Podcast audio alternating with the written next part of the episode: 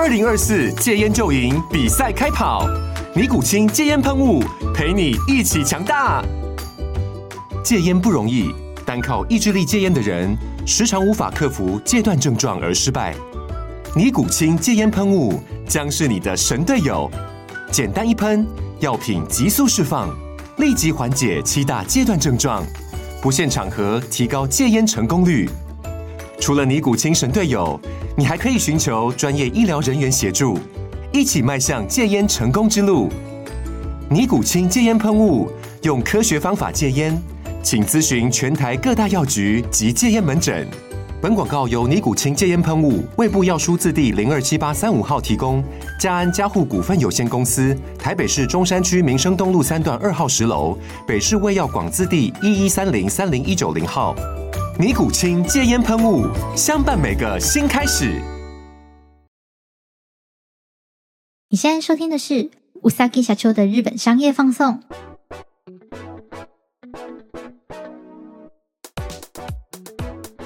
Hello，大家好，我是 Yuki，感谢你再次点开うさぎ社长的日本商业放送。这集是 EP 十七，我们马上来看看近两周日本发生什么商务大小事吧。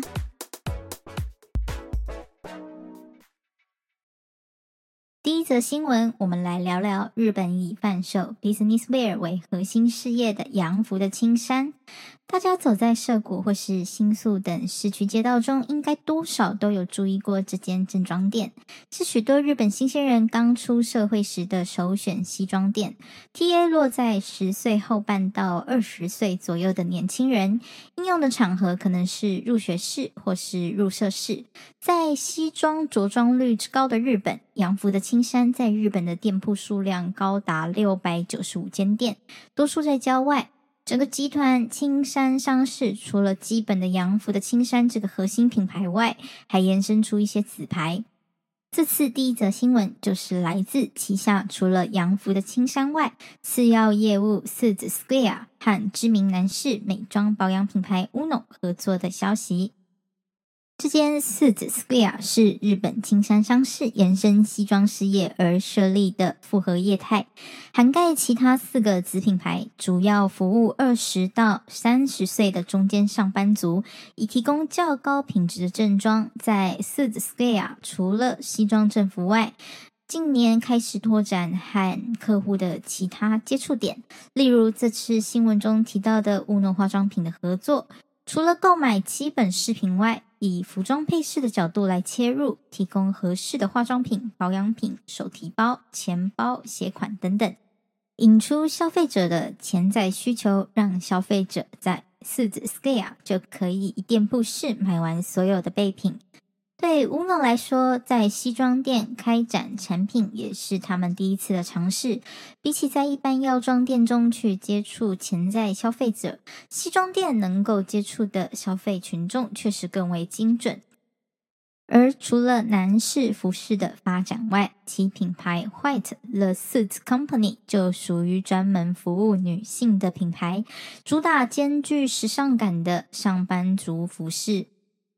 从青山上市官方网站上的营收数据显示，洋服的青山在二零二零年到二零二二年因疫情也受到了不小的营收冲击，其他子牌则浮动较小。洋服的青山在疫情期间开始导入定制服务。S t a t e 加上疫情的回稳，到了二零二三年三月期的第二四半期发布的财报资料看来，赤字有大幅的缩减，定制带来的营业额也占了所有西装营业额的八点六 percent。目前洋服的青山已经完成一半的店铺导入 s t a t e 预计今年年底会完成六成的导入。结合疫情间积极投入的 EC 和 DX 的转型，以个人化为发展方向的洋服的青山，希望做到更准确的库存管控和 OMO 线上线下的整合。在查青山商事的资料时，其中发现较为特别的一项事业是他们的杂货贩售事业。原来，从一九九九年开始，青山商事和大创分别以持股四十 percent 和三十五 percent 的比例合资设立了株式会社青武。主要的店铺名称为 Daiso and Aoyama Hyakuen Plaza。招牌和一般的大创粉色不同，是几乎相反的绿色。截至二零二三年的二月末，全国已经有一百一十三家店铺。虽然和大创直营的店铺贩售商品差不多，但陈列物品以日销品，还有陶瓷器具等居多，且主打低价格，主要是以家庭主妇为主要受众。下次如果去日本时有看到绿色招牌的 Daiso，不妨进去看看，和我们一般粉色招牌的 Daiso 有什么样的不同吧。再来第二则新闻，还记得我们最近常常聊到电信业者 NTT、SoftBank、KDDI 等等的新闻，但你知道吗？这一两年，除了他们的本业外，居然也悄悄开始从事水产的陆上养殖事业。从电信公司到水产养殖业，这个乍听之下有点觉得够不着边。但其实电信公司所掌握的 IoT 和光电技术和智能分析，对于日本的陆上养殖能够起到很好的效果，例如水温的管控或是水中无人机的监控等。除了能够对渔获量年年减少的日本带来实质的效益，对于现在大企业很重视的 SDGs 永续发展，也是一个很好的着眼方向。水产的陆上养殖可以做到完全闭锁式的循环，不会有排出废料的海洋感染问题。NTT 东日本二零二二年就开始与福岛当地超市，还有冈山理科大学进行完全闭锁循环式陆上养殖系统的试验，并于今年七月成功养殖出红鲑鱼。KDDI 和 SoftBank 在牡蛎还有鲟类的养殖也都有类似的应用。全球暖化加上日本附近洋流流动方向异动，还有传统渔业的人手不足问题的深化，传统的水产业也急需进行更有效率的转型。电信业者所具有的硬体设备和资料分析技术，就有助于水产陆上养殖去培养商业价值的养成 know-how。像是 NTT 东日本这次红鲑鱼的养殖，就把原来需要花费四年时间养成的红鲑鱼缩减到一年半，大大加速了规模化的商业利益。另外，今年六月，NTT 还和一间遗传基因研究的新创公司共同设立一间新的公司，透过基因重组的技术，试图来培养高附加价值的鱼类。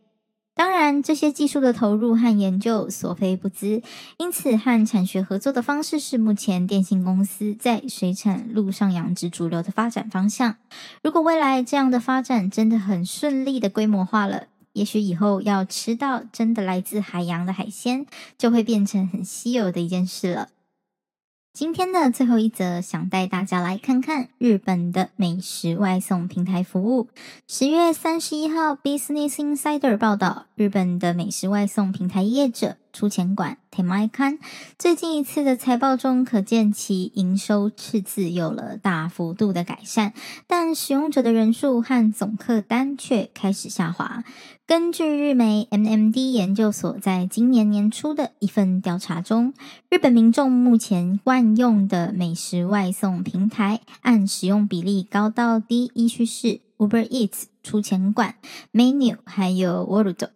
使用比例上，Uber Eats 和出前馆是遥遥领先于 Menu 和 Wort。其中值得一提的是，Menu 是电信公司 KDDI 下营运的美食外送平台服务，而 Wort 则是发基于芬兰的美食外送平台服务。二零二零年三月才开始于日本开展。回到 Uber Eats，我想大家一定不陌生，全球数一数二的美食外送平台大手，在日本的知名度也毋庸置疑。对于紧追其后的出前馆，则是日本本土的美食外送平台，两者在疫情期间都有相当程度的使用者，而出前馆初期也打出免运费的优惠来吸引消费者，广告宣传的花费可以说是毫不手软。看回近期财报就可以发现，二零二二年同期的宣传费用是二零二三年的两倍。今年勉强靠着砍成本的方式来降低赤字的数字，但最大的问题还是刚刚提到的。尽管在二零二二年投入相当的宣传，但客单的下滑和使用者的减少，还是让出钱馆不得不思考及寻找新的突破口。疫情时代，外送平台的红利已经逐渐下滑，外食的趋势也回稳。美食外送平台如何在后疫情时代去维持住疫情间累积的使用者，和帮助店铺可以在疫情后维持住实体？还有美食外送的营业额呢？这里就想分享一下美食外送平台的王者 Uber Eats 在这一块的做法。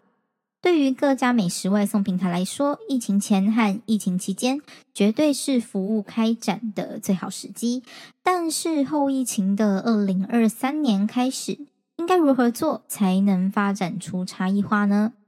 根据日媒在今年八月对 Uber Eats Japan 的采访。Uber Eats Japan 非常重视疫情期间所累积的店铺消费数据。例如，根据这些资料，他们就发现，一旦这个餐厅可以点餐的种类能够超过十五种以上，此单的客单平均就会上升两百六十日币。透过这类资料的分析和挖掘，他们组建了一个协助店铺提升业绩的客户服务团队，称作 Watachi Framework。这个团队会分析业绩好的店铺资料，并且将这些资料可视化，甚至做成诊断卡来列出项目，分享给所有的店铺伙伴。每月发送和上个月的比较资料，让店铺参考，并鼓励他们去达成这些他们发现可以提升业绩的改善策略。除此之外，因为 Uber Eats 目前的合作商家数目日益增多，他们也针对合作的 Uber Eats 代理商推出两种认证制度。其一是咨询认证代理商制度，只要通过为 Uber Eats 官方的咨询认证代理商和 Uber Eats 合作的店家，就可以向这些代理商做咨询，他们可以获得客制化的资源来协助改善业绩。除了咨询服务的代理商外，Uber Eats Japan 也推行面向以获取加盟店为主的代理商认证制度。此种代理商主要的目标就是去开拓更多的 Uber Eats 加盟店。这两种代理商制度都会获得总公司的直接资源，还有教学，并给予逐步的指导，好让代理商在前期可以上手，搭配上述的 Watachi Framework 的资源。Uber Eats 在日本构筑了一个可深化的发展策略，将枝叶散开，利用代理商的力量来持续延伸 Uber Eats 尚未触及的店家。目前，Uber Eats 的官方部落格 Uber Blog 就有详细介绍这两种制度的不同，以及现在已经获得这两个代理商认证的所有公司，供大家参考。以上就是本集的节目内容啦。上一集提到的全家自有品牌 Convenience Wear，Yuki 我上次也去买了他们的袜子，材质很好，穿起来也很舒适，推荐给有兴趣的朋友。那希望大家还喜欢我所挑出的新闻分享，接下来应该就会恢复周更了。那么うさぎ社长的日本商业放送，我们就下次见啦，またね。